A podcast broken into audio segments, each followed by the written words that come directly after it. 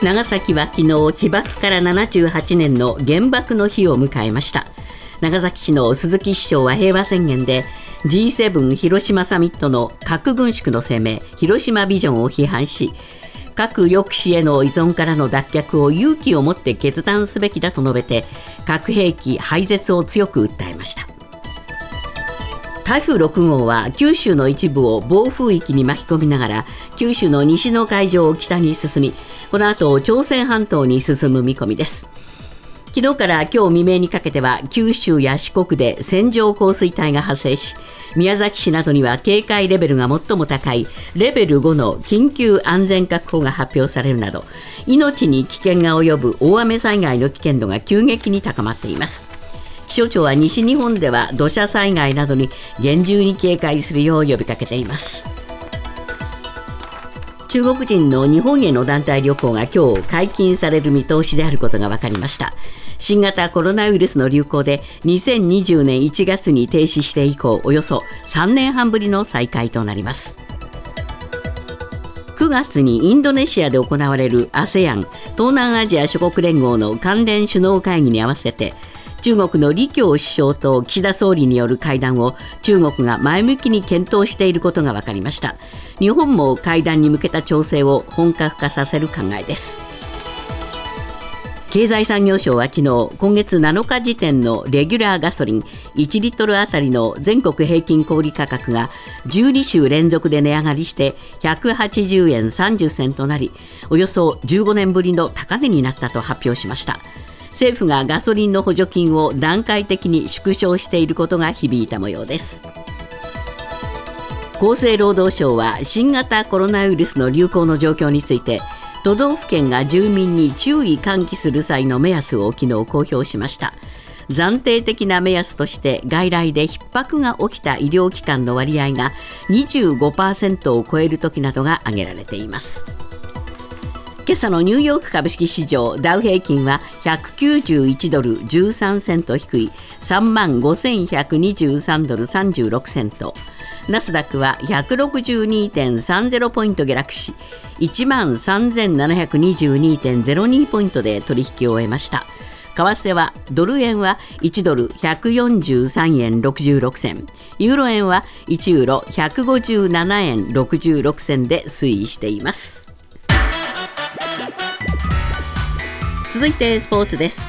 8日のアメリカメジャーリーグエンゼルスの大谷翔平選手はジャイアンツ戦に2番指名打者で出場し4打数1安打1打点でした。エンゼルスは7対5で勝ち連敗を7で止めました。昨日の夏の全国高校野球第1試合は初出場の佐賀の鳥栖工業が富山商業に3対2でサヨナラ勝ち。第2試合では西東京の日大三高が兵庫の社を3対0で下しました。第3試合は私立和歌山が新潟の東京学館新潟に5対4で勝ち。第4試合では鹿児島の神村学園が京都の立命館宇治に10対2で大勝しそれぞれ2回戦に進出しました。昨日のプロ野球5試合の結果です。セ・リーグ巨人対阪神は阪神が5対2で勝ち巨人は自力優勝の可能性が消滅しました。d n a 対中日は d n a が8対2でヤクルト対広島はヤクルトが11対5でそれぞれ勝ちました。パ・リーグロッテ対オリックスはオリックスが8対3で勝って4連勝。日本ハム対西武は西武が6対0で勝ちました。ソフトバンク対楽天は台風接近のため中止となりました。ニュースズームアップ。中国政府が日本行きの団体旅行を解禁する方針であることが分かりました。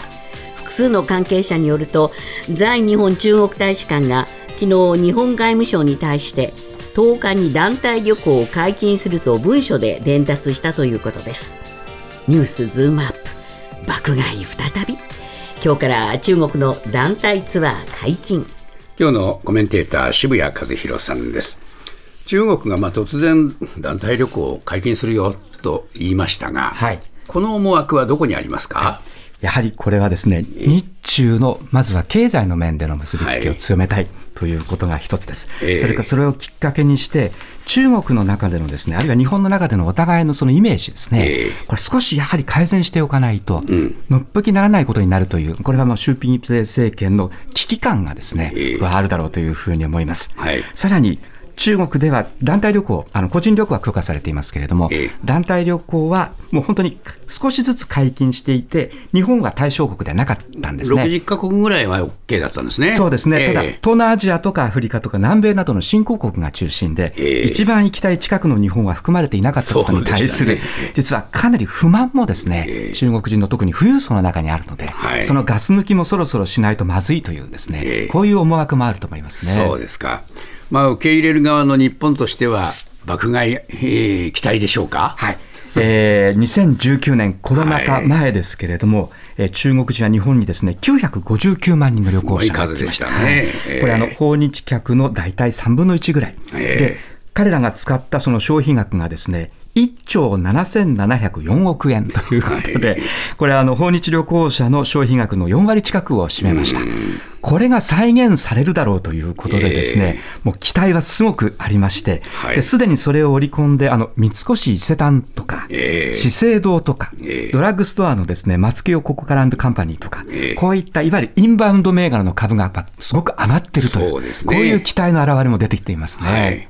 どうなんでしょうか。ただし、えー、やっぱりコロナ禍で、ずい。ぶんそのサービス業は疲弊しましたから、はい、受け入れるったって、そんなに一気に外国人観光客が来て、受け入れられるかどうかっていう問題もありますね、ね、人手不足の問題がやっぱり厳然としてあります、はい、で観光関連サービスでは働いていた人がですね、えー、まだ完全に戻ってきてないんですね。で、ね。えー、しかもですね中国人以外の外国人の訪日客の増加で、これ結構もうてんてこまいのところが増えていまして、実際に稼働率をですね、もう8割、9割にできない。6割ぐらいに抑えなければやっていられないというようなですね、こういった宿泊施設が少なくないんですね。はい、そこにどんと数百万単位で来たときに、やっぱりパンクするという、こういう恐れは当然ありますよね。よね受け入れたくても受け入れられないというね、はい、こういう構図にもなります。そうですね。一方で中国そのものも、まあ、微妙で、はい。えー、割とデフレが進んでいるという現状もあります。そうですね、中国国家統計局が発表した7月の消費者物価指数なんですけれども、えー、前年同月比で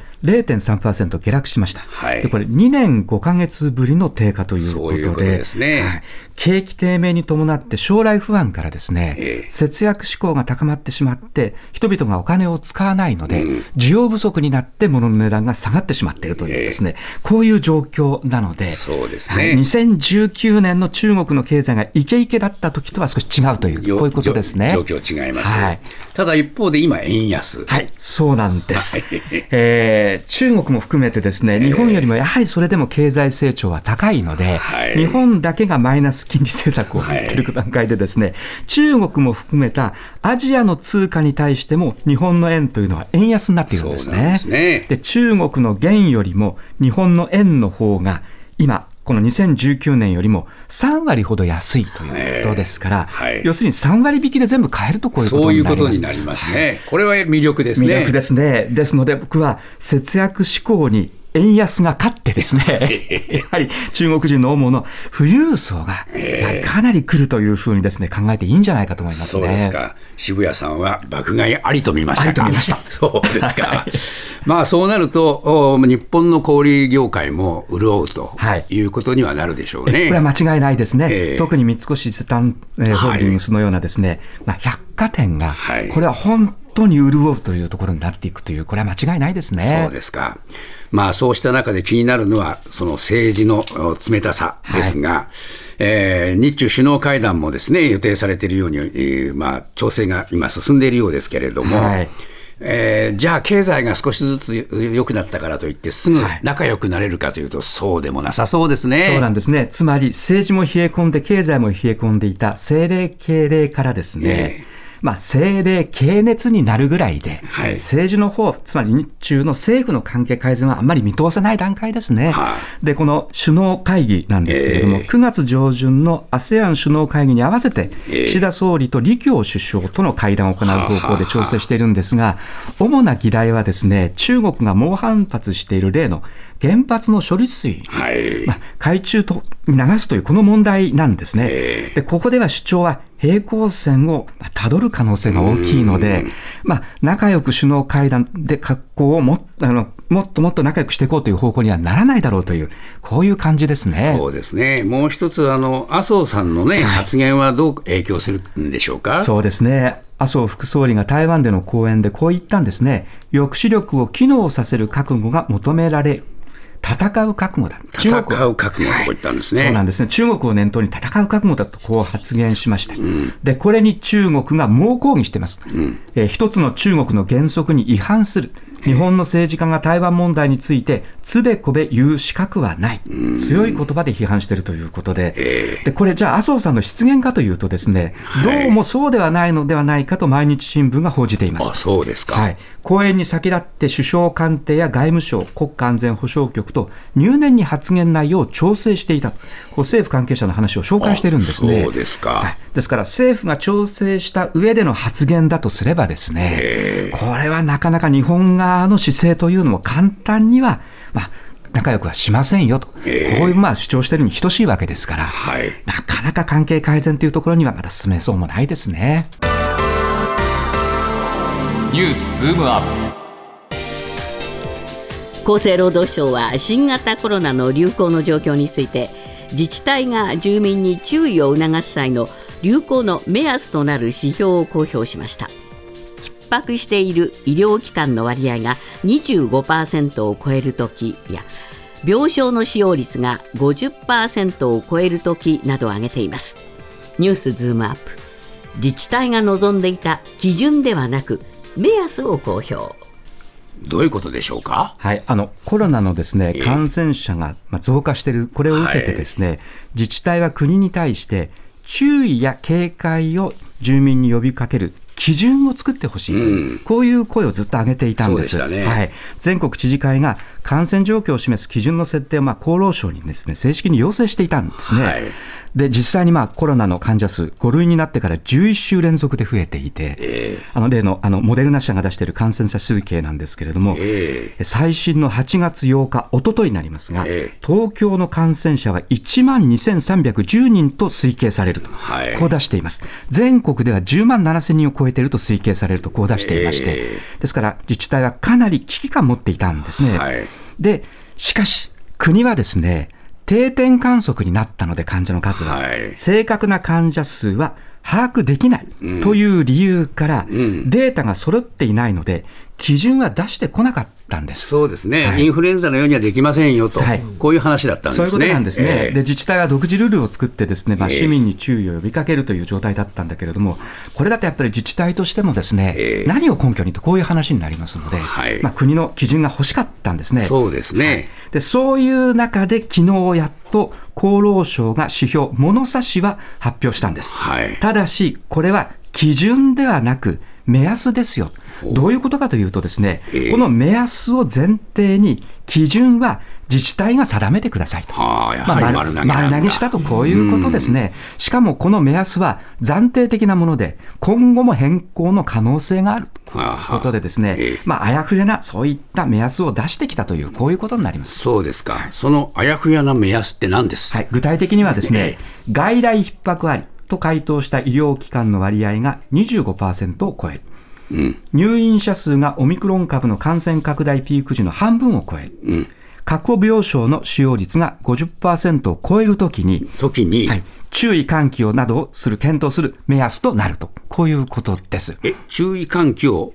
などを検討する目安とする目安。なんだそれは。すごく曖昧なんです。はあ、加えてですね、えー、これじゃあ、自治体の負担も非常に重いんです。そうですね、はい、というのも、これ、定点観測しか今できないわけで、えー、じゃあ、例えば、えー、外来逼迫ありと回答した医療機関の割合がどのぐらいあるのかというのは、ですね、えー、これ、自治体、今、掴んでないんですね。はい、そうすると、えー、指定対象のですねその医療機関に電話をかけて、逼迫していませんか、聞かなきゃいけない、これ、病床使用率の50%も同じです、はい、それから入院者数が本当にオミクロン株の感染拡大のピーク値の半分を超えているかどうか、これも全部一つ一つですね、チェックして集計しなければいけませんので、はい、実際じゃできるかというとですね、これなかななか厳しいんですね。いや、そそうですよね。ですので、今、自治体が独自ルールで注意喚起を行っている場合は、1医療機関あたりの感染者数で判断してるんです。えー、例えば徳島県だったら5人以上で注意、えー、30人以上で警報とかですね。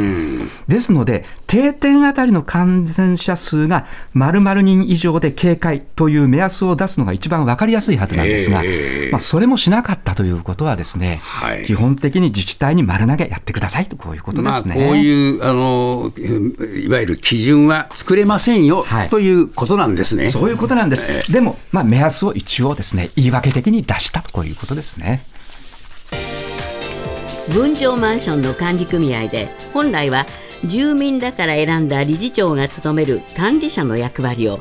マンション管理会社に委託するケースが増えていると朝日新聞が報じています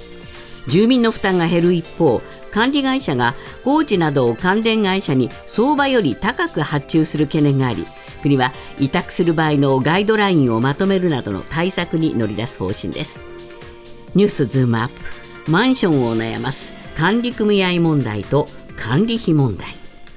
うんこれはまあ永遠のテーマと言ってもいいくらいの話ですね。そうですね。えー、あの私もマンション住人ですし、はい、それから理事会のですね理事長を務めたこともあります。か。はいえー、ですのですごく気になるこれニュースですね。はい、で基本的には分譲マンションの管理組合はですね、えー、本来は住民から選んだ理事長が管理者の役割を務めます。はい、まあ、一定期間代表者になるという、こういう仕組みですよね、えー、しかし最近ではその管理者の役割をマンション管理会社に委託するケースが増えていると、こういうことです。これはなぜですか？基本的にはですね住民の負担を減らすということですね、やっぱりこれ、管理者になるのはなかなか負担が大きいと、こういうことなんでしょうか？ね、でも理事長嫌だという人もですね、現実にいるわけですよね。なりたくないという人が多いんだ、はい、そうなんです、もう仕事もあるし、えー、なんかいろいろ面倒くさそうだと、こういうことですよね、はい、だったらマンション管理会社にお金を払って委託しちゃった方が楽じゃないかという、はい、こういうケースが増えてるということですね。えー、ただ、その時に確かに住民の負担は減るんですけれども、えー、そのマンション管理会社が、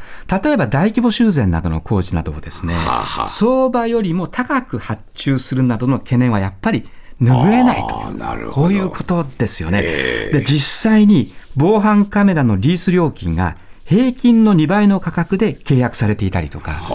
エレベーターとか外壁などの維持費が4割ほど高かったという事例も出てきています。あ、そうですか。はい、で、さらにマンションの住民から集める管理費の毎月の収支がその結果として赤字になってしまって、修繕積立金を貯めていないマンションも出てきている。あこれ先々困りますね。そういうことなんですね。えー、つまり、理事会がマンション管理会社に対する監視とか、あるいはガバナンス、これができなくなったためにですね、マンション管理会社が住民の知らないところで、言ってみれば、やりたい放題にやってしまっているという、こういう事例が懸念されるという、こういうことですね。あそうですか、はい、で実際にですね、あの国交省が今年2、3月に管理会社45社に実施した調査では、45%が大規模修繕工事などを自社、つまりマンション管理会社と関係する会社が受注している場合があると答えているという、まあそうなるんですね。そうなりますよね。えー、系列の会社とかですね。そうですね、はい、どうしてもそうなってしまうので、その